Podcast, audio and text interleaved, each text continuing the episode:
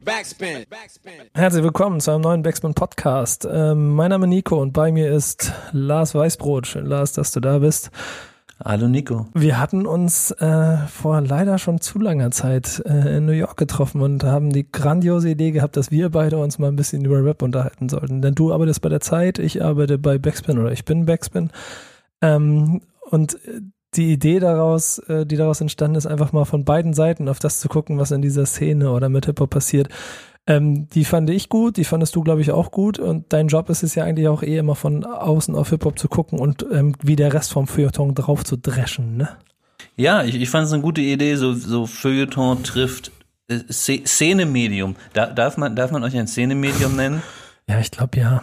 Ja, das ist Finde ich gut. Das ja. sollten wir, sollten wir öfter machen und machen es jetzt zumindest zum zweiten Mal. Ja, die, die Idee und der Wunsch ist es ja häufig zu machen. So, ich habe dann ja auch gleich meiner Redaktion in Auftrag gegeben, so achtet mal ein bisschen darauf, was der böse Feuilleton wieder über Hip-Hop mhm, schreibt. Mhm. Das Schöne ist, ich habe hier eine lange Liste an Artikeln. Siehst du, wie, siehst du, ich scrolle hier, siehst du das alles? Das haben sie alles rausgefunden, wer wo was vom Feuilleton oder wo auch immer aus den Mainstream-Pressen über Hip-Hop wieder geschrieben hat.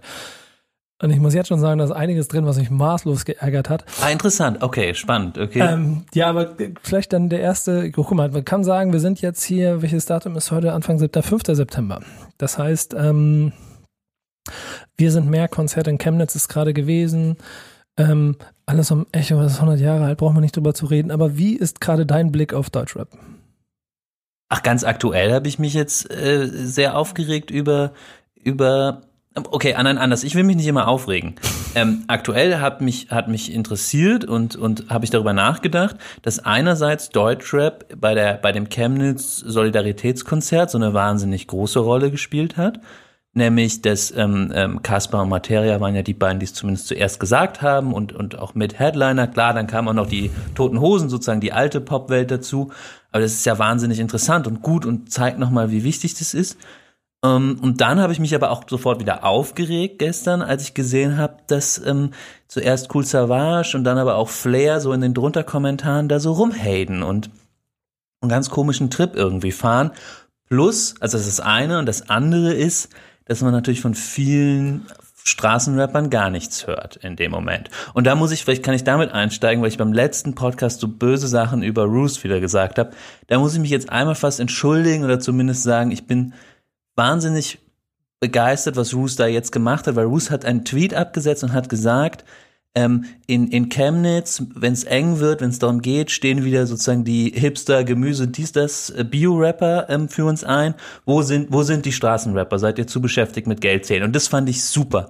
Hätte ich nicht von Roos gedacht, dass er sowas Kritisches gegenüber den ganzen Straßenrapper, mit denen er rumhängt, postet, oder auch sowas Politisches.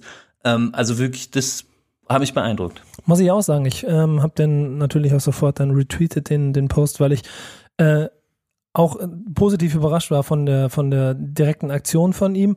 Im Kern wenn man sich aber mit ihm mal behind the scenes ein bisschen unterhält, aber auch schon immer klar ist, dass der Typ, egal was man vielleicht über sein, über sein sonstiges Schaffen denken mag oder welchen Blick man darauf hat, trotzdem immer sehr viel Hip-Hop-Gedanke in sich trägt. Und das, was da in Chemnitz passiert ist und das, was ja vorher auch immer so ein bisschen bemängelt wurde, diese Haltung, die Hip-Hop so ein bisschen verloren hat, weil es immer mehr Party geworden ist, ähm, das, das, das bringt dieser Tweet halt so ein kleines bisschen auf den Punkt. Hey, jetzt ist ein Punkt. Wir sind Hip-Hop, sorgt dafür, dass Haltung äh, gezeigt wird und das machen dann aber immer wieder die üblichen Verdächtigen.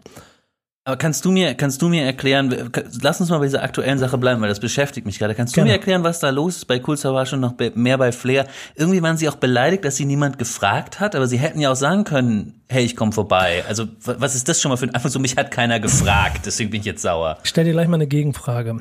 Ähm, wenn, wenn sowas passiert, ne? Und ich als Hip-Hop-Journalist, ist es meine Aufgabe, alles, was ich in diesem Zusammenhang mache, sofort öffentlich zu machen? Nee, natürlich nicht. Weil ich habe natürlich sofort mit beiden gesprochen.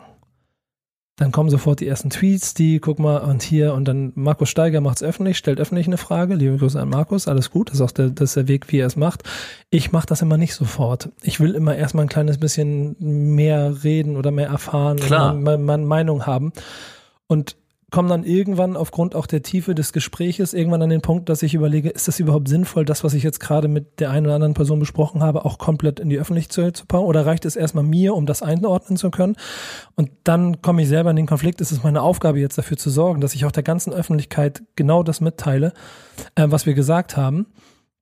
Und in dem Konflikt stehe ich ehrlich gesagt gerade. Und ich habe mich sehr lange, Okay. ich habe mich nämlich sehr lange mit Savage darüber unterhalten. Mhm. Und ich, ich, ich habe ihn sofort auf den Tweet angesprochen und wir haben auch viel Austausch darüber gehabt, ähm, dass ich auch ungefähr verstehen kann, warum das passiert ist und ähm, es vielleicht jetzt auch versuchen kann, gleich ein bisschen zu erklären.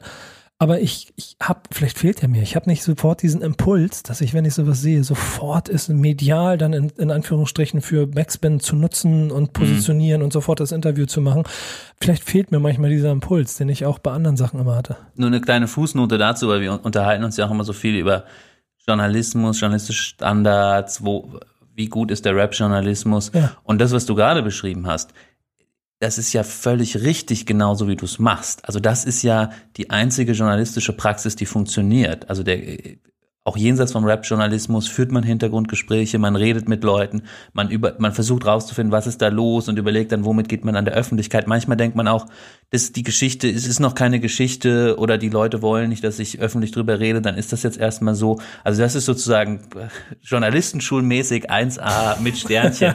Also das ist, das ist äh, perfekt so. Trotzdem würde mich natürlich interessieren, wie du, ohne was zu verraten, jetzt äh, das einordnest. Ähm, ich glaube, man kann alleine schon, wenn man, wenn man ganz allgemein auf, auf Savage und seine Geschichte, du, guck mal, du bist, du, du zählst nämlich dein Geld hier in Wirklichkeit. Guck mal, wenn man sieht, das ist ganz Ist interessant. aber nur Kleingeld. Aber du zählst, du zählst es. Für einen Zigarettenautomaten später. Oh, das und damit Zigarettautomaten zu füllen mit den ganzen 5-Cent-Stücken, da werden sie dich lieben irgendwann. Aber es ist nett, dass du so deine Zigaretten zusammensammelst. Das hat auch so ein bisschen was Pädagogisches, dass man versucht, sich vom Rauchen zu entfernen, oder? Ich rauche natürlich, falls meine Frau diesen Podcast hört, ich rauche natürlich nicht mehr. Sehr gut. Und wenn dann, äh, wenn dann erst an zusammengesparten 5-Cent-Stücken und dann ist es auch verdient. Nee, äh, zurück. Also, guck mal, die, ich glaube, das ist, das ist so ein Gemengelage aus allem. Ähm, da ist natürlich eine politische Haltung irgendwo in irgendeiner Position natürlich sofort auch immer in diesen Äußerungen mit drin. Ähm, da gibt es dann aber auch die, das, das, das Ego eines Künstlers, das sich dann an der einen oder anderen Stelle vielleicht angegriffen fühlt.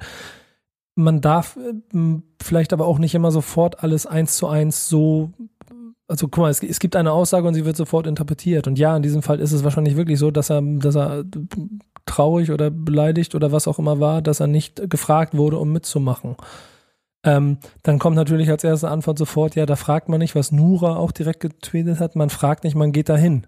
Oder man sagt Bescheid, dass man mitmachen will. Sehe ich halt auch ganz genauso, 100 Prozent. Dann kommt aber die nächste Ebene aus vielleicht Eitelkeiten, die untereinander bestehen. Die, die, die Frage, die man sich im Prinzip auch öffentlich stellen könnte, hätte er überhaupt gespielt? Wenn er gesagt hätte, ich möchte da mitmachen. Passt er in das, in das Line-up von dem, wen sie dabei hatten? Na, naja, es ist ja auch eine interessante Frage, wer ist überhaupt der Sache förderlich gewesen, oder welche Rapper wären der Sache förderlich gewesen, wobei, keine Ahnung, die Bild fährt ja jetzt ja schon wieder eine Kampagne gegen KZ und sagt sozusagen, das ist, war ha- 30 Minuten Hass und das hätte da nicht hingehört. Deswegen glaube ich irgendwie, ähm, Kritik gibt's eh so, dann hätte Cool Savage hätte wahrscheinlich auch, wäre auch kritisiert worden von der Bildzeitung oder von wem auch Dann immer. hätte man auch drei alte Texte rausgeholt Genau, dann das wäre eh passiert so. Ähm, also ich glaube, daran können wir uns ja nicht orientieren. Kritisiert wäre es wär, worden wäre es immer. Vielleicht hätte jetzt so, ein- so ein Farid Bang da jetzt als Auftritt, das wäre wahrscheinlich dann problematisch gewesen, weil dann wäre die ganze Debatte vom Echo wieder hochgekommen und so.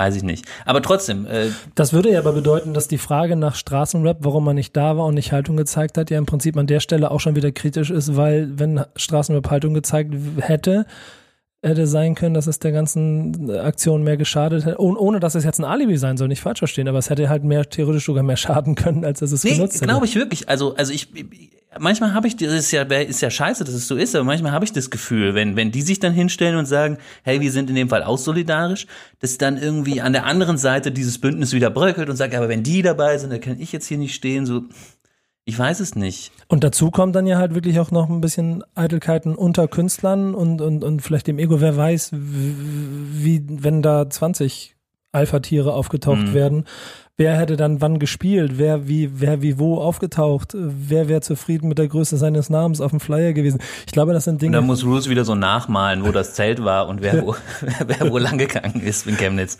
Vom Karl-Marx-Kopf hier, hier stand die, ja, ja. ja ich, ich glaube, das, ich glaube, das könnte hier und da ein bisschen problematisch werden. Nichtsdestotrotz ist ja halt einfach die Grundmessage das Entscheidende. Und ich glaube, da kann man so jemandem wie Savage, auch allein aufgrund seiner, seiner familiären Geschichte und allem drum und dran in seinem, was in seinem Leben bisher passiert ist, nicht absprechen, dass der genauso für diese Sache gerade stehen würde, äh, wofür die Jungs in Chemnitz gestanden haben, als sie das Konzert gespielt haben. Gut, und, und Flair? Ich meine, das, guck mal, auch da gibt es einen Punkt. Ich, ich bin oft nicht einer Meinung mit Flair, wenn ich mit ihm über politische Sachen rede. Und er hat eine sehr schon sehr, sehr deutliche und sehr krasse Meinung über viele Themen, wo ich, wo ich manchmal auch denke, nee, das ist mir vielleicht ein bisschen zu weit rechts von der Mitte, das ist mir zu konservativ, äh, zu, zu, zu, zu radikal gedacht, in, in bestimmten Punkten konservativ vielleicht gar nicht unbedingt. Aber wenn man auch da wieder sich die Geschichte von ihm anguckt, wo er groß geworden ist, äh, in Berlin als einziger Weißer zwischen nur Kindern mit Migrationshintergrund, dann kann man, glaube ich, A, verstehen, welches Verhältnis er dazu hat, wenn es darum geht, keine Ahnung, über Themen wie ähm, Migration, aber auch Gewalt oder oder oder jede jede Form von jede Form von sagen wir Problemen, die heute gesamtpolitisch in Deutschland äh, als Problem mit Flüchtlingen angesehen werden, hat er sicherlich auch ein ganz normales Bild darauf. Man kann ihm aber sicherlich nicht absprechen, dass, nicht, dass, es ihm nicht um Integration geht oder so. Wenn man mitten in Berlin groß geworden ist und nur zwischen Kennex aufgewachsen ist, dann geht es nicht darum, dass man Probleme mit Ausländern hat. Dann geht es vielleicht eher ein Problem, um Probleme, die er gesamtgesellschaftlich sieht, auf, aus dem Standpunkt, den ein Flair hat. Ja, keine Ahnung. Also ich will auf keinen Fall, weil ich das blöd finde, ich will auf keinen Fall diese alten ähm, neue deutsche Welle Gedöns wieder aufmachen und sagen, ja, yeah, der hat doch irgendwie ähm, deutschnationalen Rap gemacht und so. Ich glaube, das ist wirklich, da müssen wir jetzt überhaupt nicht drüber reden und das, das kann ich, glaube ich, auch richtig einordnen und du eh. Ähm, aber da so komische Ausfälle, ich meine, er kann ja auch einfach nichts sagen, aber es ist halt auch nicht Flair, dass man nee, dann irgendwie nichts sagt. Da interessiert mich ja mal eher anders und wie kommt denn das? Also ich meine, du hast vielleicht noch ein bisschen mehr Empathie dafür, aber du hast dich vielleicht auch mit noch einem Kollegen drüber unterhalten oder, oder du hast irgendwo mitgekriegt, dass noch jemand was dazu so gesagt hat. Wie wird das dann wahrgenommen? Ist dann Flair dadurch automatisch, keine Ahnung, Speerspitze einer ganzen Bewegung? Naja, ich glaube, das, das hat jetzt noch keiner geschrieben, aber es wirkt schon ein bisschen so, wenn man, wenn man jetzt so Phänomene wie Flair, der, der irgendwie sagt, lass uns mal ein Konzert für die Ermordeten machen, so, wir sind weniger. Ähm, wenn man das zusammenliest mit irgendwie Kollega, der dann zwischendurch auch gesagt hat, wir sind das Volk und die, ich weiß nicht, ob er Lügenpresse gesagt hat, aber sozusagen die, die Mainstream-Medien äh, verarschen uns nur, dann hat man schon das Gefühl, dass es im, im Deutschrap auch ein populistisches, rechtspopulistisches Moment gibt oder Aspekte. Ähm, Finde ich jetzt auch gar nicht übertrieben. Also es, ist ja dann einfach so. Oder findest du das jetzt zu feuilletonistisch und zu, ähm, zu pauschalisierend? Weißt du, das Grundproblem, das ich dabei immer habe, wenn ich mich damit beschäftige, ist, dass es nicht per se eine, einen Schutzwall in, in Hip-Hop vor rechts gibt. Aber Flair behauptet es ja im Prinzip. Flair hat ja in der Kollegerdebatte immer gesagt, es gibt keinen, es gibt keinen Antisemitismus und kein Rassismus im Rap, weil wir sind Multikulti. Full stop. Das, das war immer seine Message. Ja, wenn man wirklich von Hip-Hop spricht, ist das ja auch so. Aber dadurch, dass sich Hip-Hop in den letzten Jahren so breit aufgestellt hat und vor allen Dingen auch viel Rap mit ins oder, oder mit Rap gemarkerte Musik mit in sein, in sein Gesamtbrot oder Bild mit aufgenommen hat, ähm, wird das halt, das, das verschwimmt es verschwimmt. Und, und äh, keine Ahnung, all diese Fragen von Rechtsruck oder Antisemitismus haben ja nicht nur was mit deutscher Rapper äh, spricht über Ausländer zu tun, sondern das gibt es ja in jeder Art von Nationalität. Das ist nicht nur, das, also wir werden sehr politisch gerade, aber dass es nicht, nicht nur ein, ein, ein, ein deutsches Thema ist, sondern dass es ein, ein internationales Thema ist. Also meinst, dass es irgendwie sozusagen nationalistische türkische genau. Rapper oder türkischstämmige deutsche Rapper gibt, die irgendwie Erdogan-mäßig Guck mal, das ist ja auch immer so eine Thematik der, der Stolz auf seine Herkunft. Mm, der ist ja äh, dann theoretisch automatisch ja schon nationalistisch. Und wenn, wenn der, du hast Türken gesagt, wenn der Türke stolz also darauf ist, Türke, sondern die Franzosen sind stolzer, kann man kaum sein als, auf ein Land als die Franzosen. Ähm, wenn der Deutsche dann stolz auf sich selber ist, es, es, es gibt ja trotzdem immer so eine andere Note, wenn man von hier auf Hip-Hop darauf guckt. Ähm, oder? Klar, aber äh, Nico, also da habe ich halt eine, persönlich die ganz klare Meinung, weil dieses Land hat eine andere Geschichte als Frankreich. Ja, voll, also, also, nicht, nicht falsch verstehen. Ich bin da, glaube ich, stehe da voll an deiner Seite. Ich versuche damit immer nur zu erklären, warum das Bild der, der, der Hip-Hop-Künstler so dann vielleicht ein bisschen, ach, wie soll man das sagen? Es ist schwer, das jetzt in, einer, in, in so einem Gespräch schnell auf den Punkt zu bringen mit dem Mikrofon vor der Fresse. Ja, im Zweifelsfall müsste man natürlich auch mal mit Flair darüber sprechen. Tust du ja, bin gespannt, vielleicht gibt's ja irgendwann mal ein, ein Na, ich bin mir ziemlich sicher, dass da sicherlich auch mal Chemnitz-Interview, ja, oder? Hoffentlich nicht. Ähm, aber das, die Essenz von sowas ist dann auf einmal, dass wir auf jeden Fall, dass wir nicht einer Meinung sind, was, was bestimmte äh, Situationen und Entwicklungen angeht. Aber ich glaube auch nicht, dass er äh, jetzt deshalb per se der Meinung ist, dass man das, was in Chemnitz passiert, einfach so äh, durchwinken sollte. So. Ich glaube, er sieht da drin aber einen anderen Kern und ein anderes Problem als ich. Und das führt dann vielleicht am Ende auch zu Tweets, über die ich mich dann aber genauso ärgere. Und das kann man, damit kann man es vielleicht von meiner Seite auch mit einem Punkt dahinter versehen, weil ähm, ja, es ist, es ist, äh, ich finde, es ist ein sehr schwieriges Thema, weil mal aus deiner Sicht gesa gesagt, ähm,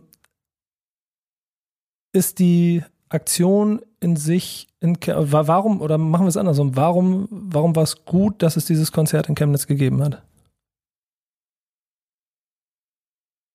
Ja, ich finde, ich finde es, glaube ich, so offensichtlich, dass ich jetzt gerade überlege, wie man die, wie, wie, man die Gründe, wie man die Gründe dafür benennt. Ähm, ich glaube, ich glaube, was vorher in Chemnitz passiert ist, also mich persönlich hat es nochmal noch mal erschreckt. Jetzt kann man sagen, Lars, du bist irgendwie naiv, es ist klar, es ist klar, dass es da äh, Nazi-Hools gibt mit, in, mit vierstelligen Zahlen, die sich mobilisieren können, ist es klar, dass die AfD überhaupt kein Problem mehr hat, mit denen auf die Straße zu gehen zusammen.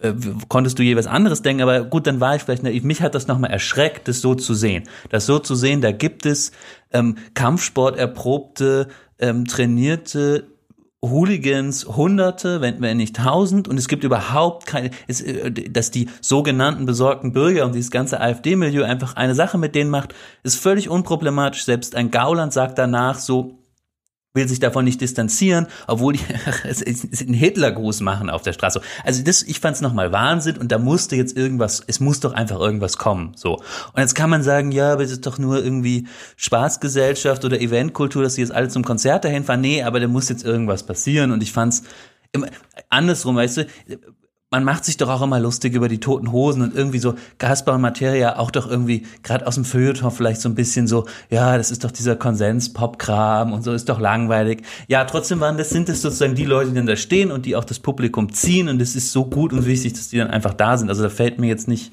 keine Kritik dran ein, ähm, das einfach zu zeigen. Ich kriege ja dann aber als erstes immer zu hören oder lese mir Kommentare durch, dass sie es alles schlimm finden, dass ein Konzert stattfindet, obwohl da äh, jemand ermordet wurde. Und ich glaube, das ist eine Argumentationskette, auf der sich dann auch Leute versuchen festzuhalten. Und das ist das, was diesen Punkt in sich immer für mich so ein bisschen schwierig macht, obwohl ich genauso wie du wahnsinnig erschrocken bin und einen wahnsinnigen Impuls hatte, sofort etwas dagegen tun zu müssen, was in Chemnitz passiert. Nee, ich meine, es gab, es gab ja wohl auch eine Schweigeminute bei diesem Konzert und dieses Konzert war aber auch gleichzeitig natürlich eine klare Veranstaltung gegen die Demonstrationen, die wiederum diesen Mord aufgegriffen haben. Ich finde, ehrlich gesagt, bei mir ist es mittlerweile so. Ich Weißt du, es wird doch immer links vorgeworfen, sie wären so political, es ging nur um political correctness, es gäbe so eine Sprachpolizei und so. Und eigentlich, eigentlich habe ich mittlerweile das Gefühl, diesen, diese, dieses, diese Scheiße muss man sich die ganze Zeit von rechts außen anhören, ja. Dass irgendwie gesagt wird, ihr dürft jetzt nicht, diese Band darf nicht auftreten und so dürft ihr nicht verhalten, weil da ist jemand ermordet worden und ähm, deswegen sind diese alle Sachen jetzt politisch nicht korrekt. Und ich habe keinen Bock mir, mir von so rechts außen irgendwie von Leuten, die kein Problem damit haben, dass äh, in der gleichen Demonstration irgendwie einfach Leute den Hitlergruß zeigen, mir irgendwie zu erzählen lassen, wie ich mich da jetzt äh, pietätvoll verhalten, verhalten soll. Ähm, Abgesehen davon, dass natürlich in diesem konkreten Mordfall, wenn man die Verbindung zieht, ja mittlerweile auch die sogar die Witwe gesagt hat, dass ihr Mann mit dieser, mit diesen angeblichen Trauermärschen überhaupt nichts anfangen ja, konnte. Ja, so, also das genau. kommt nochmal dazu. Aber selbst wenn, selbst wenn es anders gewesen wäre, äh, nee, da ist irgendwie Schluss. Ich lasse mir jetzt nicht von irgendwelchen Leuten, die kein Problem mit dem Hitlergruß haben, dann plötzlich erzählen, äh, ihr könnt jetzt da kein Konzert machen als als Protest. Das ist einfach nur noch absurd. Ich würde mir halt wünschen, dass dann, also Und das ist dann auch mein Problem. Deswegen habe ich ja dann auch jetzt versucht, viele Gespräche zu führen, so dass so jetzt im konkreten Beispiel Savage und Flair, dass die Botschaft, die sie von vornherein senden, eine andere wäre als die, die sie mit diesen Tweets gesendet haben. Savage hat seinen ja, glaube ich, gelöscht. Ähm, Jalil, und den möchte ich dann ganz kurz noch anbringen, hat dann auch noch etwas getwittert, und das ist auch, das muss gestern Nachmittag gewesen sein. Nicht jeder stolze Deutsche ist Nazi, nicht jeder Flüchtling ist kriminell, hört auf zu pauschalisieren und schürt nicht Hass, um Hass zu bekämpfen. Was sagst du zu sowas? Ich meine, klar, wenn man das jetzt so ähm, at face value nimmt, ist das Statement, den ist es wahrscheinlich so richtig oder auf jeden Fall total legitim von Jalil eh seine Perspektive so zu äußern. Ich frage mich nur, ob angesichts von dem, was in Chemnitz pass passiert ist, ähm, dass die, dass die richtige Reaktion ist. Also welcher, welcher, wo war, wo war denn da pauschalisierender Hass gegen stolze, stolze Deutsche? Also ich habe nicht, ich habe nicht keine Szenen gesehen, dass irgendwie ähm, äh, osmanische Rocker irgendwie äh, stolze Deutsche über die Straße gejagt hätten. Also keine Ahnung, finde ich jetzt den falschen Anlass so ein bisschen. Siehst du denn aber trotzdem noch ähm, den, den, den, den Zwang oder, oder nee, der Zwang ist falsch formuliert, aber den, den, den muss Straßenrap sich noch äußern? Ja, ja, ich finde schon. Ja, aber gut, einfach immer noch finde ich das die eine der wichtigsten Pop oder die wichtigste popkulturelle äh, Diskurskraft in, in, in Deutschland in der Popkulturlandschaft. Deswegen freue ich mich immer mehr, wenn es da irgendwelche Äußerungen gibt, als wenn die jetzt von, weiß ich nicht, Westernhagen kommen oder so. Also finde ich finde ich immer wichtiger. Problem ist natürlich, ist, sind das dann die Äußerungen, die man, die man hören will? Aber das war ja immer das Problem mit, mit dem Feuilleton und dem Deutschrap. Der war dann doch nie so antikapitalistisch und kritisch und ähm, und ähm, emanzipativ, wie man ihn gern gehabt hätte. Aber trotzdem, nee, nee, das finde ich schon wichtig, weil das Schweigen, selbst jetzt Helene Fischer hat ja was gesagt, so. Wenn selbst Helene Fischer was sagt, dann können doch auch mal noch so ein paar Deutschrapper irgendwie, irgendwie sich dazu äußern. Nee, finde ich, finde ich, finde ich, sollten alle was zu sagen. Sie haben ja, glaube ich, noch ein paar, also ich, ich glaube, es gibt noch die Möglichkeit, ein paar Folgetermine da in Chemnitz wahrzunehmen. Das ist nämlich meine größte Sorge daran, dass es einmal ein großer Knall ist, da kommen 65.000 Leute und äh, jede, jedes Medium Deutschlands macht einen Livestream und am nächsten Montag äh, steht da keiner. Klar, natürlich, das ist immer das Problem, aber deswegen will ich jetzt nicht diese Veranstaltung kritisieren. Nee, ganz im Gegenteil. Ich, ich stelle mir nur gerade vor, wie das wäre, wenn dann, also eigentlich müsste dann ja jetzt nächsten Montag äh, in, in der Theorie dann, keine Ahnung, Straßenrap ein. Da müsste Savage sich da hinstellen und ein Line-Up zusammenstellen. Ja, ich meine, interessanterweise ist Chemnitz ja für so eine, für so eine mal nicht, nicht Metropole, keine, ist keine Metropole und eine Stadt in Sachsen. Dafür sind sie ja popkulturell doch ganz gut vertreten. Also mit Leuten wie, wie Kraftklub, mit Trettmann, die, die, die sorgen ja schon dafür, dass da immer wieder ein Licht drauf ist. Was da passiert, hoffe ich. Also auch, auch Dank an, an explizit diese, diese beiden oder diese Künstler, dass, dass die da schauen, was in ihrer Heimat passiert. Ja, ich bin mal gespannt. Ähm, ja, schwierig. Äh, ich ich überlege gerade, wie, wie, wir, wie wir hier weitermachen, weil das, Ja, ich glaube, la, lass uns mal dabei, dabei belassen. Das Thema weil, wird uns ja leider erhalten bleiben. Ja, ich glaube auch, weil, ähm, ja, mal sehen. Ähm, mir fehlt immer so ein kleines bisschen, also kommt, weil auch die Künstler heute immer größer werden und eben, was du an Farid Bang und Kollege gesehen hast, mit Dingen, die dann dem Feuilleton oder der gesellschaftlichen Mitte äh, mitunter auch nachvollziehbar nicht gefallen, dass wenn die wiederum ihre Stimme erheben, sie sofort Gegenwind kriegen würden und die sich deshalb verziehen und es dann doch dadurch automatisch immer an den gleichen Köpfen hängen bleibt. Ja, Ge Gegenwind gibt's natürlich, Gegenwind gibt's ja eh immer und nicht nur von der Bildzeitung, die, die, wenn da jetzt nicht jemand wenn da nicht Helene Fischer auftritt, immer was zu kritisieren hätten. Äh, die gibt's, Gegenwind gibt's ja auch sofort von links. Also es kommen ja die ersten Posts, Moment, da waren jetzt aber nur oder fast nur weiße, äh, cis, äh, hetero-Dudes am Start. Das geht auch nicht, wir müssen mehr Vielfalt reinbringen. Wo ich eher dachte, es war vergleichsweise ein trauriger Befund, aber ja schon ganz gut, dass zumindest irgendwie ähm, es nicht nur weiße Männer waren, aber das war denen dann schon wieder zu wenig und die hätten dann ja auch sofort kritisiert, jetzt auch noch, jetzt auch noch Kollege. Ähm, aber ich glaube, da können wir gerade nichts drauf geben. Einfach alle zusammenkommen, alle irgendwie sagen, wir sind mehr und wer hier irgendwie Trauer behauptet zu trauern, aber mit dem Hitlergruß durch die Straßen läuft und irgendwie Leute jagt, äh, fuck off. Ist ein Hurensohn, Punkt. Da bleibe ich bei. Ganz interessant finde ich aber auch, dass es offensichtlich ja auch, und ich sehe hier gerade einen Artikel, Caroline Würfel, äh, Zeit.de, hat einen Artikel geschrieben, wo sie generell so Hip-Hop gegen die Verzweiflung als Thema, glaube ich, hatte und ähm, sich nochmal mit dem, angefangen bei Fremd im eigenen Land über, über die politischen Aussagen offensichtlich in, in, in, in Hip-Hop auseinandergesetzt hat. Hast du denn generell auch das Gefühl, dass das viel zu wenig geworden ist? Ja, ich glaube, ich glaube, glaube, dass man das nicht so, so einfach sagen kann, weil die, also wie gesagt, angesichts von so einem Ereignis wie in Chemnitz, wenn sowas passiert, dann finde ich, kann es kann es nicht genug Solidaritätsbekundungen geben. Aber jenseits davon, so auch im normalen Alltagsgeschäft oder in den in den in den in den Kunstwerken, die man so hinlegt, den Alben, den Songs, ähm, da bin ich eher immer ein bisschen vorsichtig, was so was so politische Statements angeht, weil wenn wenn es wenn es einfach so, so ein Nazis raus in, vor ein Publikum, was das eh findet, in einer Stadt, wo das vielleicht eh klar ist, gesagt wird, ähm, weiß ich nicht, ob, das, ob's, ob, ob man davon dann noch mehr braucht. Dann lieber wirklich in die ostdeutschen Städte fahren und, und, und schauen, schauen, was da passiert. Also wenn du mich jetzt so ganz abstrakt nach diesen Sachen fragst, so. Ähm, weiß nicht, äh, in dem Text geht es wahrscheinlich um, ich habe ihn glaube ich noch nicht gelesen, aber in dem Text geht es wahrscheinlich um die, um die Brothers Keepers Neu Neuauflage dann. Genau, Adriano. Das, das, Problem, das Problem ist ja auch da, dass das. Hast du dieses Interview, äh, was dann rumging, aus irgendwie, aus, aus was war das, Weser-Kurier oder so gesehen? Nee. nee. Ah, hast du nicht gesehen? Nee.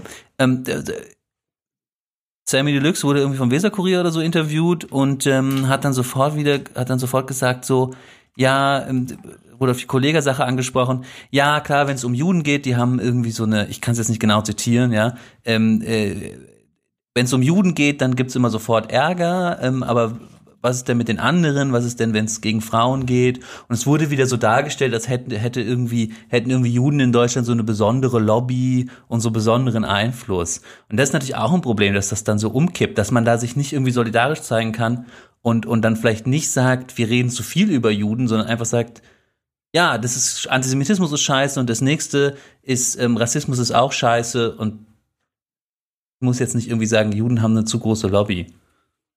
Hm. Ich glaube, hängt einfach auch ein kleines bisschen damit zusammen, dass er ähm, logischerweise das, das Thema von einer Hautfarbe als Größeres in seinem Alltag und seinem Leben gehabt hat, das ihn natürlich umtreibt. Und das dann auch das ist, warum Adriano da wieder neu aufgelegt wurde.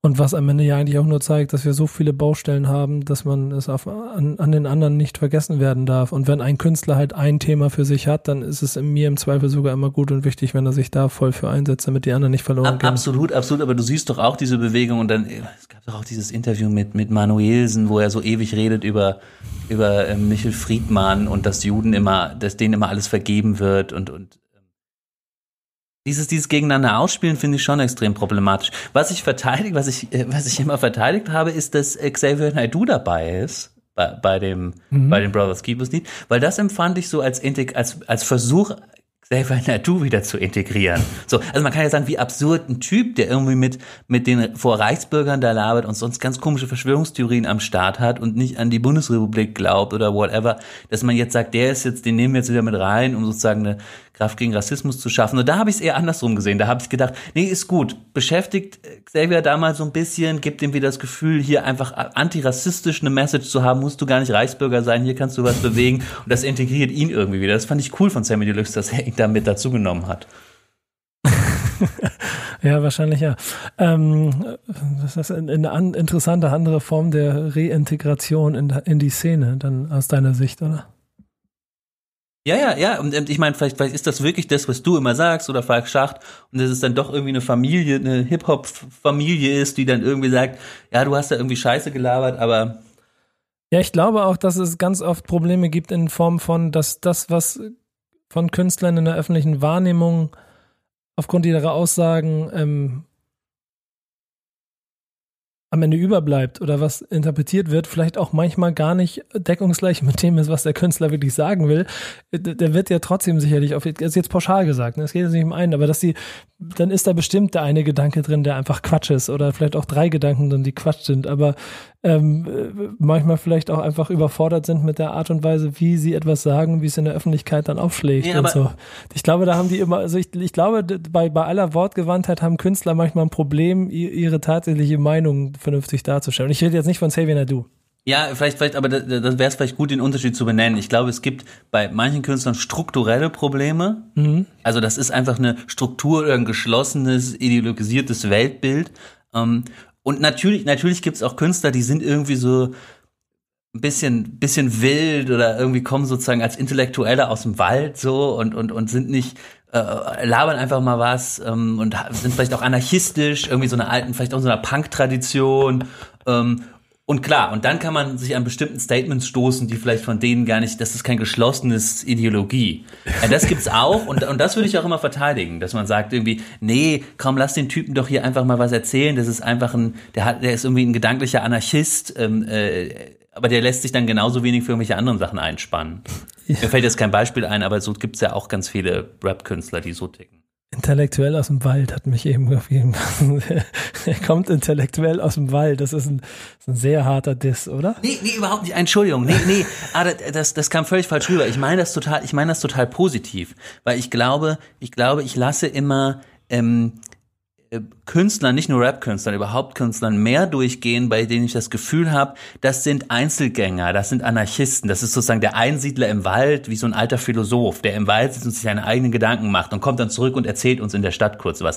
Den lasse ich mehr durchgehen, als irgendjemand, der sich hat eh schon einspannen lassen, irgendwie sogar in die AfD oder irgendwelche Fraktionen und in deren Sinne redet. So, We we weißt du ein bisschen, was ich meine? Ja, es war ja. überhaupt nicht als Diss gemeint, es war super positiv gemeint. das klang aber so ein sehr, gut- sehr gut intellektuell aus dem Wald kommt, wird auf jeden Fall eine Dissline, die man später mal benutzen kann. Finde ich, finde ich gut.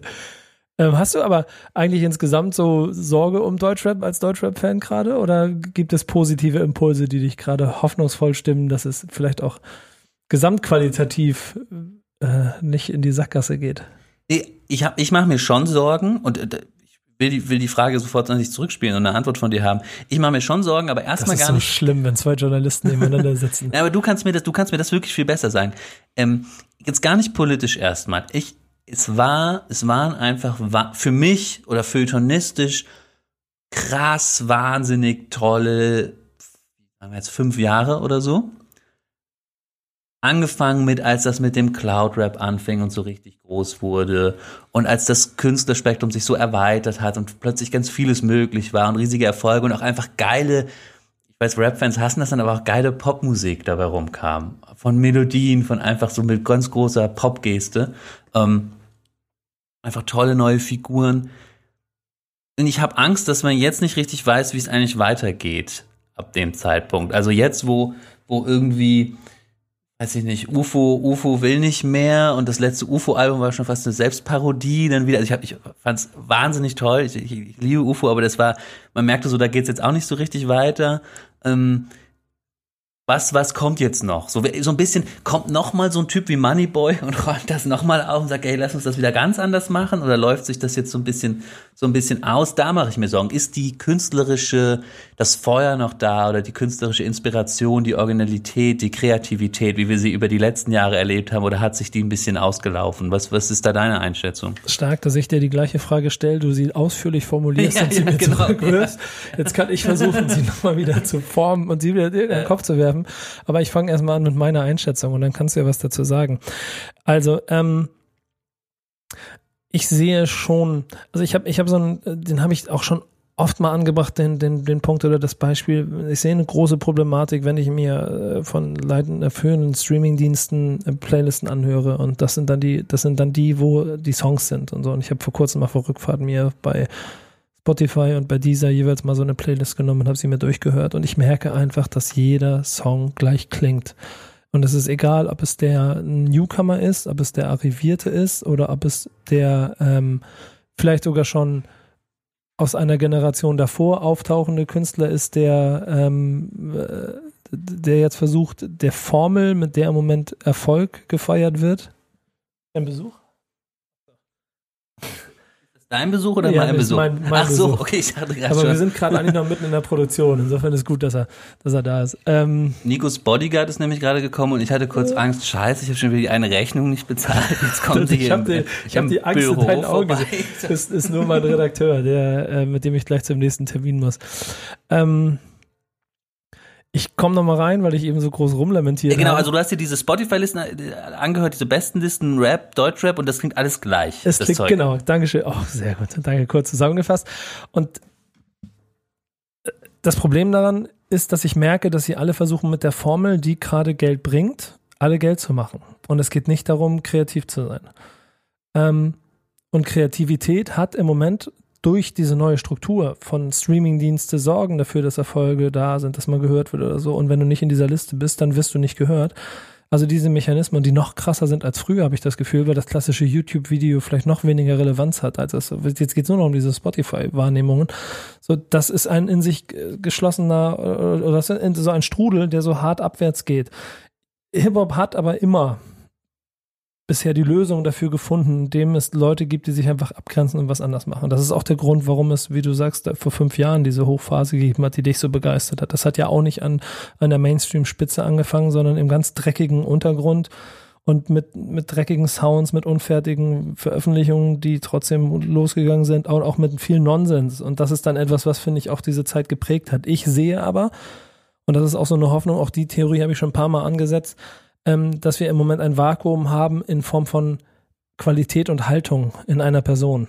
Ähm, und Haltung in die in, in, in gesellschaftliche Haltung für die richtige Richtung. Und, und, und Hip-Hop hat immer diese Haltung eigentlich gehabt oder sie verkörpert. Das ist, es geht um authentisches äh, Darstellen seiner Persönlichkeit, aber in der Regel dann auch immer für, ey, mach dich gerade und sei vernünftig. So.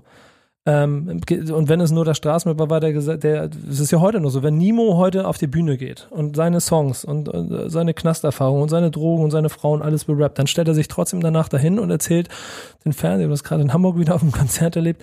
Und wenn ihr heute Abend ähm, ficken geht, dann nicht ohne Gummi, weil wir wollen nicht viele kleine Kinder, damit hier nicht alle 19 Das, das ist die Message, die Nemo auf dem Konzert. ja, das ist in der ersten Sekunde bam, ne? Und wenn ihr Drogen nehmt, nicht zu viel und denkt dran und passt auf euch auf und damit ihr alle heil nach Hause kommt.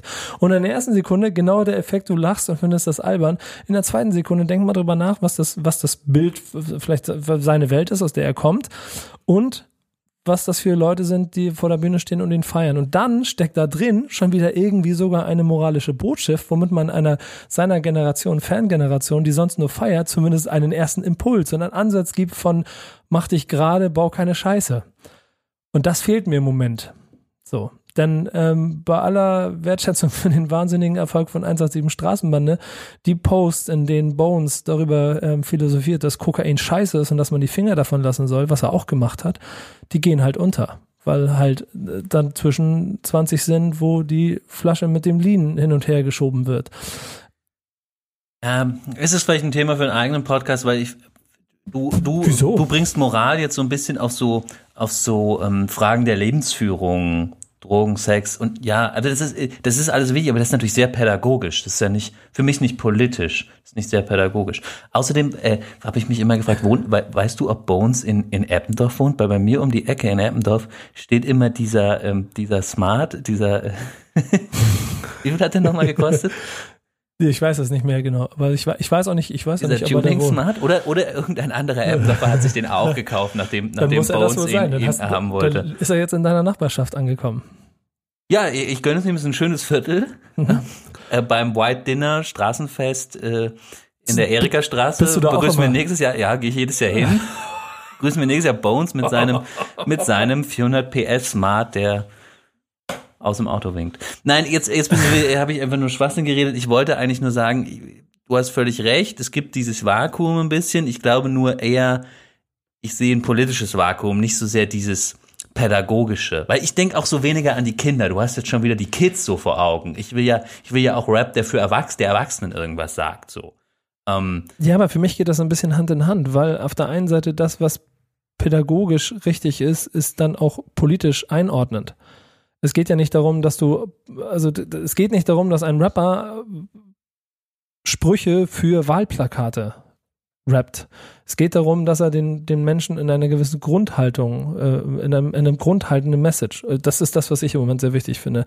Das ist nicht Hass, sondern Liebe, think positive. Dieses, der, der Grund, da, da klinge ich immer wie so ein alter Mann, der ich bin, aber dieses Grund-Hip-Hop-Prinzip, dass es darum geht, ein Nein, nicht auf die Fresse hauen, sondern redet miteinander, zeigt mit Qualität, dass ihr besser seid als der andere und versucht es nicht mit Hass niederzumachen. Und all die Dinge, die, die, die sind mir wichtig. Und was wir in den letzten Jahren gehabt haben, war einfach eine Egalhandlung und es wurde einfach nur gefeiert und alle sind, sind Trophys und alle jubeln darüber, dass sie äh, Trophys sind.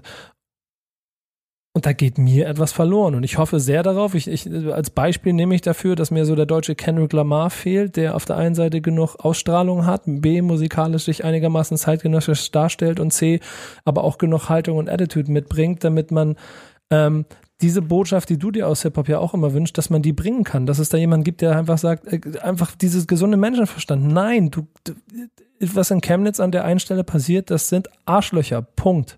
Und ich, deswegen muss ich jetzt nicht anfangen, einen Wahlsong zu machen, sondern einfach nur gesunder Menschenverstand. Äh, der, äh, damit kriegst du mich sofort, klar. Der deutsche Kendrick Lamar fehlt. Da würde ich, wüsste ich jetzt auch nicht, wer, wer das wäre, wen man, wen man so nennen könnte, ja. Ich will nur, ich will nur trotzdem. Es gibt, ja, es gibt keinen. Du, hast du recht, das ist ein Problem. Ja, stimme ich dir voll zu. Ich will nur ein bisschen weg von diesem, von diesem pädagogischen, hey, nimm keine Drogen. Ähm, ja, dann beschreib mir, wie sollte es denn sein? Naja, ich, ich muss sagen, für mich sind immer noch, auch wenn es, es ist das langweiligste, was ein Feuilletonist sagen kann, dass ich immer noch zugezogen maskulin finde, tatsächlich einflussreich und wichtig, oder einflussreich weiß ich nicht, aber wichtig und richtig und, und gut und smart äh, ähm, äh, halte, was sie da machen als Rapper. Und Song auf dem letzten Album, wie alle gegen alle, der der wirklich ein politisches Moment beschreibt und dann auch noch mit einer Energie und einer Botschaft verpackt, dass wir das überwinden müssen, nämlich dieses Gefühl auch innerhalb derer, die sich angeblich eh schon verstehen, innerhalb der Linken, sozusagen weniger die Subdifferenzen innerhalb der Linken zu suchen, sondern irgendwie versuchen gemeinsam auch solidarisch was zu bewegen. Ähm, sowas stelle ich mir eher unter zeitgemäßer politischem Inhalt vor. Aber der ist ja da und der muss sich einfach nur weiterentwickeln. Und das ist auch gut. Also ne, klar, ich, ich schätze und ich liebe zugezogen maskulin für das, was sie machen und dafür, dass sie da sind. Und dass sie in einer Zeit, wo ganz viel Bling Bling und Party auf der einen Seite ist und alle nur darauf gucken, sie immer noch konsequent weitermachen an dem, wofür sie stehen. Das gleiche gilt ja, keine Ahnung, auch für Audi 88 und Jessin. Das logischerweise für KZ, für Antilopengang, für all diese äh, Kandidaten. Sie schaffen es ja im Moment einfach nur nicht mit ihrer Musik die breite Masse zu ergreifen. Und ein Kendrick Lamar äh, ist etwas, was die breite Masse erreicht hat. Wo, warum auch immer. Das heißt, es fehlen ja diesen Gruppen in Deutschland, also entweder der Nährboden gerade oder ein Element in ihrer Kunst, das dafür, dafür sorgt, dass sie die gleichen Jungs, die bei Palmas Plastik 100.000 Karten innerhalb von äh, zwei Stunden für die Tour kaufen, auch bereit werden, zumindest 50.000 Karten für die zugezogen maskulinen Tour zu kaufen. Ja, du hast mich voll gekriegt mit dieser Sache mit Kendrick Lamar. Da habe ich noch nie drüber nachgedacht. Es gibt keinen Künstler, der auf diese Art, ähm, vor allem, also da kommt ja auch was Identitätspolitisches dazu. Zugezogen maskulin sind dann trotzdem zwei weiße Dudes aus der Mehrheitsgesellschaft. Ja. Ähm, und irgendwie ein Rapper mit Migrationshintergrund, der auf diese Kendrick Lamar Art politisch wird, ohne dass es jetzt so eine peinliches Phrasengedresche ist. Ja, stimmt, das fehlt tatsächlich. Ja, krass, nee, habe ich noch nie, gar nicht drüber nachgedacht, dass das eigentlich ein Desiderat ist im deutschen Rap. Das ist, das ist mein, das ist mein Job, sowas zu machen. Und das ist dann aber trotzdem die Punkte, an denen dann immer dem Hip-Hop-Journalismus der journalistische Gedanke abgesprochen wird, weil wir zu nah dran sind. Aber vielleicht genau deshalb, das können wir sehen. Naja, nee, ach, das, ähm, das war, das war, war Polemik hab doch jetzt, ich habe doch jetzt gar nichts in diesem Gespräch überhaupt nichts gesagt davon, dass irgendwer zu nah dran ist. Nee, ich habe nee, dich doch sogar gefragt, ob du weißt, ob uns im See in Eppendorf wohnt. Aber da bist du ja, das Lustige ist, da bist du ja näher Mittlerweile bin ich, bin ich, wo, ja, ja, ja, ja. Ich, ich freue mich auf den Moment, wenn du gemeinsam mit ihm bei bei, bei Poletto. Bei Feinkost Schulze oder wie der Laden bei euch um die Ecke heißt, da gibt's doch auch so einen, da irgendwie so einen Feinkostladen. Wenn es gibt da, ganz viele. Ja. Also Butter Lindner haben wir natürlich, ja. aber die gibt's ja überall. Wenn ihr da gemeinsam an der Kasse steht mit euren abgepackten Bones Vater war irgendwie Musiker, ne? Der, Ja, oder oder genau. äh, Tonst hatte ein Studio be- be- besitzt der. Ich weiß nicht, also ich weiß Musiker und Musiker. Aber irgendwie auch einflussreich in, Ja. in Hamburg, oder? Ich, ich, das weiß ich gar nicht genau. Was, Hamburg? Ach so, ist der gar nicht aus, ist der Vater gar nicht aus Hamburg? Nee, ich glaube nicht. Ja. Aber guck mal, jetzt äh, Glatteis weiß ich gerade nicht ganz genau. Ich weiß nur Musikerfamilie, das heißt auf jeden Fall auch schon immer mit künstlerischem äh, Ansatz zu Hause erzogen wahrscheinlich. Ja, vielleicht kommt ja doch noch mal was aus der Ecke. Ich weiß es nicht, weil auf die hat man ja am Anfang ein bisschen, oder korrigier mich da, du kennst sie ja viel besser. Auf die hat man von außen am Anfang ein bisschen gehofft, weil sie natürlich hart und rough waren, aber durch dieses St. Pauli-Umfeld ja so leicht links anpolitisiert war. Also deren Polizeihass war immer so ein bisschen linker als der, als Ja. der Straßenrapper-Polizeihass, der sonst so äh, free-floating ist. Ich habe ich hab schon länger äh, den, also den Gedanken, dass wenn Bones MC ein Soloalbum macht, ich da sehr viel Hoffnung reinsetzen kann, weil der Typ ja schon, also der Art ist der unheimlich smart, der ist, ist, ist sehr, sehr konsequent in all dem, was er macht, positiv wie negativ. Aber auch damit sehr viel Haltung, was ich beschrieben habe, mit, keine Ahnung, Kokain, eine scheiße Post in seiner, seiner Story, also auch klare Aussage, natürlich trotzdem dann vielleicht Sachen machen, die ich jetzt in meinem Privatleben nicht machen würde. Aber auf jeden Fall mit genug Intellekt auch, um die Haltung ausdrücken zu können. So, im Prinzip hat er alle Mittel dafür. Ich hatte mir aber auch für Palmas Plastik 2 äh, erhofft, dass es ein äh, aufgrund der Macht und der Stärke, die diese beiden Künstler sich erarbeitet haben, eine Neuerfindung gibt. Was ich bisher gehört habe, ist halt eine konsequente Weiterführung von der ersten Formel, was auch mega erfolgreich sein wird, aber äh, vom künstlerischen Aspekt her dann natürlich so ein bisschen zu wünschen lässt, übrig lässt. Aber es, gibt immer noch dieses Bones MC Album, das sicherlich in irgendwelchen Verträgen steht, von dem man ausgehen kann, dass es irgendwann mal kommt. Und da setze ich sehr viel Hoffnung rein. Ja, vielleicht. Gibt es sonst einen Künstler, einen Künstler, wo du denken kannst, der hätte der deutsche Kendrick Lamar werden können, wenn er nicht da sich anders entschieden hätte oder irgendwas passiert wäre? Ich finde zum Beispiel, dass so jemand wie, kennst du Credibil? Ja, ich glaube ich, nur zwei Songs oder so. Nee, gab es irgendeinen neuen Song, den habe ich neulich gehört. Song, Wie heißt genau. der nochmal? Oh, wie heißt denn, komm, Redakteur, wie heißt der neue Song? Das ist so in Las Vegas, Ja, oder das genau. Video? Ja, ja. Irgendwie, irgendwie so. Ja, ja, aber das ist so ein bisschen so Bowser in, in Schlauer, schien, schien, schien, schien mir das. Credibil ist sehr jung, hat, hat Migrationshintergrund, kommt, kommt aus einem, einem äh, anderen Umfeld und hat, ich glaube, zwei Jahren oder war das drei Jahren, ein wahnsinnig spannendes Album gemacht. Äh, ich weiß gerade gar nicht mehr genau, wie das heißt, aber sehr intelligent, sehr fast schon altklug für sein Alter Mhm.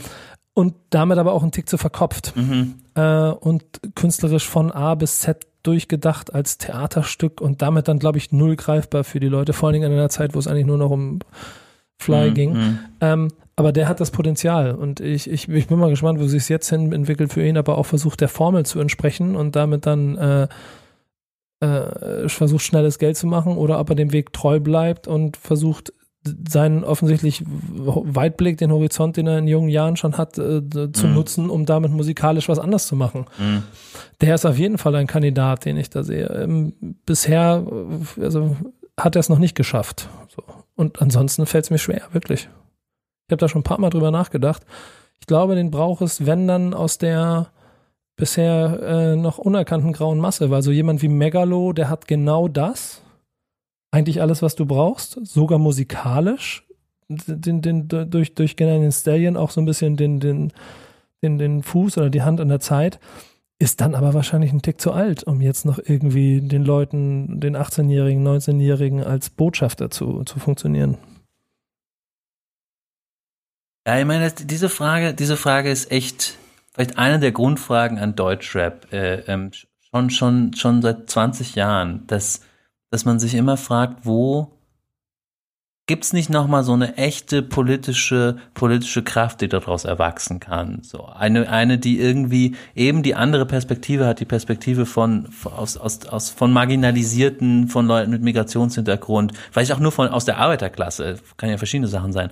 Und die das so umsetzt in wirklich einen gute politische Statements und gute politische Analysen. Ich glaube, die Popkritiker so aus dem Feuilleton, die, das ist das, was sie eigentlich sich seit 20 Jahren wünschen. Und, und am Ende ist es dann aber, ist die Antwort dann doch immer, ähm, äh, ähm, äh, wenn ich mit Rap äh, damit der Pumpgun, aber, aber sozusagen natürlich nichts Politisches, sondern in den, in den Louis Vuitton Store. Oder ich weiß nicht, wo, wohin wollte Haftbefehl nochmal eigentlich? Ja, genau. Ich, in, ich, in den Luxusladen. So. Ja, das ist halt immer die Antwort, die man bekommt, mit der man dann irgendwie im Feuilleton weiterarbeiten muss. Ich glaube aber, dass der, dass die, also wenn es wirklich die Hoffnung ist, dass die, dass, dass es keinen Drang danach gibt, politische Meinungen zu äußern, weil, das merkst du auch in vielerlei politischen Diskussionen, es immer schwierig ist für Künstler, sich zu positionieren, weil du entweder die eine oder die andere Fangruppe aus deiner Followerzahl vergraulen könntest und du dich vielleicht auf Glatteis begibst bei Dingen, von denen du gar nicht so viel Ahnung hast und deshalb man lieber so wenig politische Meinung wie möglich äußert. Deswegen glaube ich ja, dass es mehr über Haltung kommen muss und dann über gesunden Menschenverstand und über das, was man was dann vielleicht doch auch gesellschaftliche Mitte braucht, um das also die Waage zu halten. Äh, und denn allein das ist ja auch schon ein bisschen aus den, aus den Fugen geraten. Und dann ist im Zweifel sogar Nemo, der seiner, seiner Fangemeinde erstmal klar macht, dass man bitte sich zumindest einigermaßen vernünftig äh, verhalten soll, schon mal ein guter erster Ansatz. Der ist eigentlich auch ein Kandidat dafür wenn ich so recht drüber nachdenke. Vielleicht muss der auch nur ein bisschen älter noch werden oder sowas alles, aber der hat halt schon eine wahnsinnige Vollerschaft. Und wie gesagt, er, er hat den Anspruch. Und das merke ich auch in jedem Gespräch vor wie hinter der Kamera. Der hat immer noch den Anspruch, nicht sich klar zu machen, ey, ich weiß, wo ich herkomme und ja, ich, das ist alles nicht selbstverständlich. Und auf deinem Weg triffst du so viele Leute, die sich verändern und die, die, die, die, die abheben und sowas. Und das will ich alles nicht. Ich will auch, dass die Leute da draußen, egal was wir, wie, wie groß wir feiern hier, die sollen trotzdem alle bitte nach Hause gehen und eine gerade Haltung zeigen. So.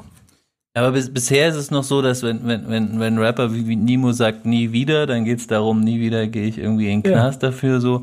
Aber aber das ist ja auch einfach ja sein Bild. Ich meine, das ist ja dann ganz logisch auch einfach, das ist ja nun mal der, worüber soll er sonst rappen? Das ist seine Welt. Ja, aber man wünscht sich ja so den, den Schluss auf das Größere, auf das Politische nie wieder. Das ist ja in Deutschland immer ein politischer Satz gewesen. Nie wieder wollen wir, dass etwas passiert, wie es in diesem Land passiert ist, ähm, äh, nach 33. Dann so, und diesen, diesen nächsten Schritt, den erwartet man ja dann immer. Nie wieder will ich in den Knast gehen und nie wieder soll dieses Land so. Voll, bin, bin ich bei dir. Aber ich sehe da auch immer so ein bisschen die Problematik, dass der Anspruch an das, was Rapper machen, auch schwierig ist, wenn Studierte äh, gebildete Menschen sich äh, Rapper vornehmen und äh, hoffen, dass die ihren eigenen Intellekt in ihre Texte bringen, dann, dann sollen sie doch selber rappen. Ja, nee, das, das finde ich jetzt, das finde ich jetzt total interessant, dass du das so, so polemisch darstellst, weil das, da würde ich dir widersprechen. Ich weiß, man kann sich einfach drüber lustig machen. Das sind immer die Feuilletonisten, die sagen, ja, ähm, aber der im Haftbefehl ist schon ganz gut, aber er könnte jetzt nochmal bei Adorno reingucken, dann wird es irgendwie noch besser. Es ging aber, aber andererseits, wärst du denn andersrum, wärst du doch noch blöder. Also wenn, wenn man sozusagen sagt, ja, das sind halt irgendwelche Typen, die wollen halt irgendwie da koksen und äh, irgendwie ein paar Frauen wegknallen und rappen darüber, ja, mir egal. Also es ist doch immer toll, wenn man von außen irgendwie sagt, ähm, hey, wir haben da Hoffnung und da ist irgendwie eine Energie oder da ist doch irgendwie eine Erkenntnis und jetzt Schaut ja. doch mal, wie, wie das irgendwie weitergeht. So. Ja, es zeigt ja auch eigentlich auch nur, dass ähm, dann ihr da im Feuilleton, um ein bisschen hier die, die Mauern kurz mal wieder ja, aufzubauen, ja dass ich ein bisschen über den Zaun schreien kann jetzt, dass ihr da ja zumindest auch schon ein bisschen mehr euch mit Rap beschäftigt habt und dann, ähm, keine Ahnung, es nicht mehr ganz mit den, mit den Yo, Yo, Yo und den, den weißt du, dem Tanzstil, wo man die Knie so hochzieht, so alles beurteilt, sondern dass es mittlerweile schon ernst und wahrgenommen wird. Hast du eigentlich, hast du eigentlich verbales Style-Kollektiv gehört? Oh, ah, zum Glück fällt dir das noch ein. Weil, ja, also es ist natürlich wahnsinnig großartig und auch bei, gerade für die Fragen, die wir gerade besprochen haben, weil das, wie kann man, Merk, wie kann man smart politisch, ja? Merkst du, merkst du den roten Faden, den ich hier durch unser ja, Gespräch ja, geführt gut, habe? Ja, ja. Muss ich kurz sagen, so ein großartiges Album und so klug, also erstmal die, die handwerklichen Skills, das so genau zu parodieren, dass du, ich glaube, ich habe jetzt schon wieder alles halb vergessen, deswegen kann die Lines nicht zitieren, aber Lines, wo die Text ist und die klingen nach 1996, das musst du erstmal hinkriegen. So, das ist wirklich gro großartiges Handwerk. Und dann aber auch nicht nur diese Parodieebene zu haben, sondern da sind ja politische Messages drin. Es gibt diesen einen Song, wo wir müssen das jetzt gerade alles nochmal raussuchen, diesen einen Song, wo sie über die eine Frau rappen, die immer mit dabei war und die sie dann aber betrogen hat.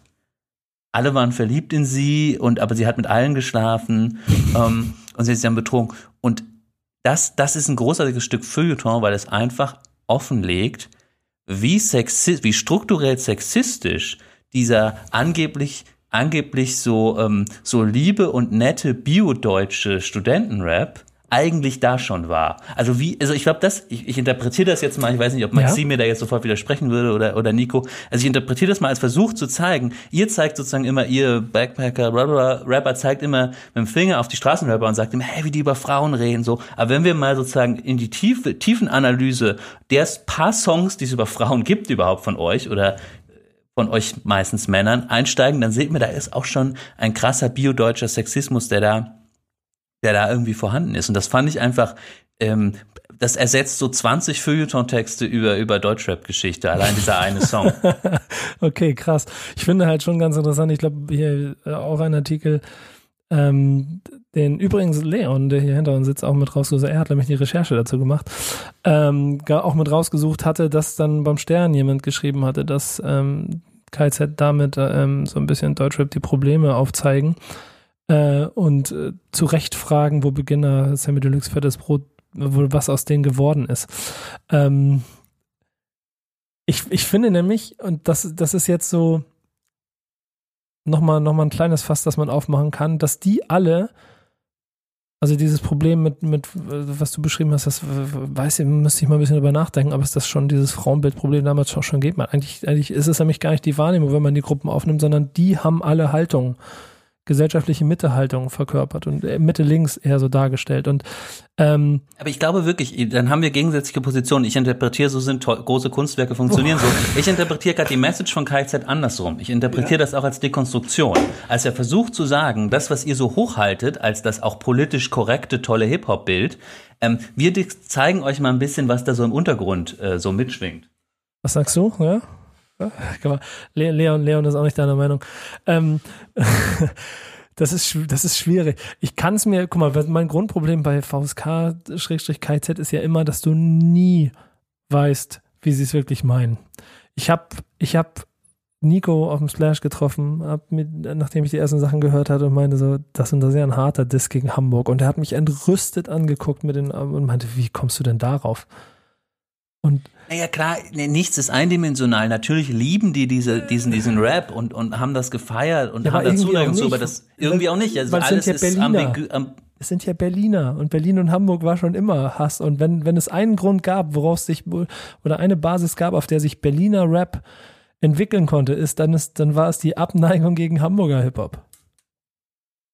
Ja, es ist, es ist, ähm, also das, das muss man jetzt eh, da muss ich als Feuilletonist doch jetzt mal kurz, ich, ich wollte nur gerade nachgucken, weil ich habe mir mit einem mit einem, einem Kollegen immer die besten Zahlen beim Hören hin und her geschickt. Ich oh, versuche mich gerade zu erinnern. Das, ähm, den den Chatverlauf würde ich gerne veröffentlichen. Ich fand das Album so, so gut. Na, ich wollte sagen, aber das ist doch das erste Mal, was ich jetzt als Feuilletonist hier feststellen muss. Wir brauchen, das ist immer das neue Wort, das alle sagen, Ambiguitätstoleranz. Also natürlich sind solche großartigen Werke nicht eins zu eins zu lesen. Das heißt Erklär, nicht einfach. Erklär's bitte, das erklär mir das. Nein, Sachen sind einfach doppeldeutig. Ja. Es gibt ein Spannungsverhältnis Verhältnis zwischen, irgendwie lieben wir diese Art von, von kann man Oldschool-Rap das nennen eigentlich? Ja, ja. ja. Oldschool-Rap, aber irgendwie sehen wir mittlerweile auch, es war ein bisschen peinlich, manches war politisch auch irgendwie seltsam. Warum gab es eigentlich, was hieß das eigentlich, dass irgendwelche komischen deutschen Studenten im, im, sozusagen von Ghetto-Bewohnern aus den USA was übernommen haben? Diese alte Frage. Also es ist doch alles gemischte Gefühle so. Es widerspricht sich auch vieles und das steckt doch in so einem Werk drin. Das ist doch nicht einfach KIZ zeigen, ähm, dass der Rap heute doof ist und zeigen es, indem sie den Rap damals parodieren oder andersrum. Das ist ja nicht so einfach. So, so Kunstwerke sind ja auch langweilig, die und, so einfach und sind. Und ich muss ganz ehrlich sagen, da liebe ich dann wieder Feuilleton, weil das ist dann dein Job, diese ganzen Ebenen da rein zu interpretieren. Und ich kämpfe mich dann in erster Sekunde erstmal einfach durch und überlege mir, finde, ist das jetzt eine Verarschung von dem, was ich früher gerne gemocht habe oder nicht? Ja, aber was war deine, dein, dein Schluss? Am Ende des Tages mag ich's. und ich kann dann, glaube ich, über die Eitelkeit hinwegsehen und trotzdem habe ich bei KIZ immer das Gefühl, dass sie alles und jeden verarschen. Jedes Interview mit denen gibt mir immer das Gefühl, dass ich nicht ganz genau weiß, wer meint hier jetzt was gerade ernst mit mir und wer nicht. Hast du ein Beispiel im Kopf? Von einer Interviewaussage von irgendeiner Zeile, wo du dich bis heute fragst, nee, finden das, die das, das jetzt gut oder schlecht? Nein, das kann ich, kann ich, kann ich nicht auf eine Zeile. Das sind Gesamtstimmungen, wenn ich da sitze und dann das Gefühl habe, dass, oh, okay, irgendwie komme durch die Ironie von Maxim nicht durch. Oder was, was bist du denn hier? Was ist das denn? Das ist, das ist TweetDeck. Ah, alles klar. Ja, das sah auf den ersten Blick aus wie, wie ein äh, klassisches Fernsehprogramm, aber jetzt habe ich es auch erkannt. Und ich suche gerade diese, weil es, wenn wirklich jede dritte Zeile dachte man so, das ist so genial, das so zu machen. Aber ich finde es jetzt nicht. Egal. Ja, Wir müssen nochmal, wir haben noch gar nichts drüber geschrieben, wir müssen das irgendwie nochmal machen, weil es so ein gutes Album war. genau. Und finde mal raus, wer der deutsche Kendrick Lamar ist. Ich würde mich über einen Zeitartikel freuen. Ja, das Problem ist, nee, wenn es einen deutschen Kendrick Lamar gibt, muss man ganz aufpassen, dass wir das nicht als erstes hier schreiben, weil dann ist das schon, schon erledigt, weil dann nimmt ja keiner mehr ernst. So. Ja gut, aber vielleicht kannst du den Suchauftrag geben. Ja, das muss schon so, so äh, bottom-up, roots-mäßig wachsen. Stimmt, so. stimmt. Sonst, Sonst, ähm, sonst wäre es nicht echt. weißt du, sonst ist wieder sonst es nicht irgendein, Hip-Hop. ja, das ist irgendwie, der erscheint dann irgendwie auf dem Label von Toten Hosen oder, keine Ahnung, oder auf irgendeinem, Nein, weil, nee, das ist ja äh, nichts gegen Anekdotengang, aber, aber so, das ist dann, kommt dann von so einer ganz anderen Ecke und das Ja. Feuilleton feiert, so, ja. Und, und ähm, äh, ihr sagt dann irgendwie, oder du tickst ja noch anders, aber so die echten Rap, die, die echten Rap-Fans, die Jungen sagen dann irgendwie so, das ist ja langweilig, was soll ich jetzt damit so? Ich glaub, das wollen wir ja gerade nicht, dieses, dieses Ding. Da kann, können wir ja hier im Feuilleton zehn Leute hochschreiben, ja, wo wir sagen, hier ist ganz toll, äh, das ist pädagogisch wertvoll und so. Ach, Also das, ist- das haben Rap-Medien auch schon immer gemacht und hat auch nie funktioniert. ja, ach so, Ja. ist, ist das Ja, das Hochschreiben von Künstlern ist auch ganz normal, da auch immer. von, von, von die ihr pädagogisch wertvoll findet? Ja, so. oder ja, ja, ja, ja, ja. Ja. Mit wem, wen hast du da, wen habt ihr als Backspin versucht und das hat nie funktioniert? Ähm, nee, das wir machen, haben sowas nie so Okay, oft wen gemacht. hat die Juice oder die Ich glaube, die Liste ist lang. Die, die Liste ist lang von Leuten. Es hängt ja auch ein bisschen immer wieder damit zusammen, das, was du dann hier, äh, auch journalistisch siehst, dass, also, dass du in etwas, etwas mehr siehst, als es vielleicht andere sehen. Ähm, und das Problem wird es immer geben. Ich habe aber ein letztes Indiz für dich, woran wir den neuen Kendrick Lamar erkennen können. Wenn du irgendwann mal auf einen Künstler triffst oder in seinem Umfeld liest, dass er ein Demo gerade rausbringt und das kriegt ganz gut Anklang und die Leute interessieren sich und er sagt, er weiß jetzt schon, wie sein Album heißen soll, das in drei Jahren kommt, dann weißt du, das ist der deutsche Kendrick Lamar. Okay, hat Kendrick Lamar das damals? Ja, der, ah, okay. der wusste schon ganz genau, wie Good, Ki- Good Kid, Mad City ähm, heißt, worum es geht und bevor er überhaupt so. Und, Okay. Ja. Danke, dass ihr dabei wart. Danke, dass du dabei warst. Danke dir für, für die Einladung. Ja, ich bin mal gespannt, ähm, wann wir es wieder hinkriegen. Plan ist einmal im Monat. Ich seh, denke, wir sehen uns dann so Weihnachten oder so. Mal gucken. Bis dahin, macht's gut. Ciao.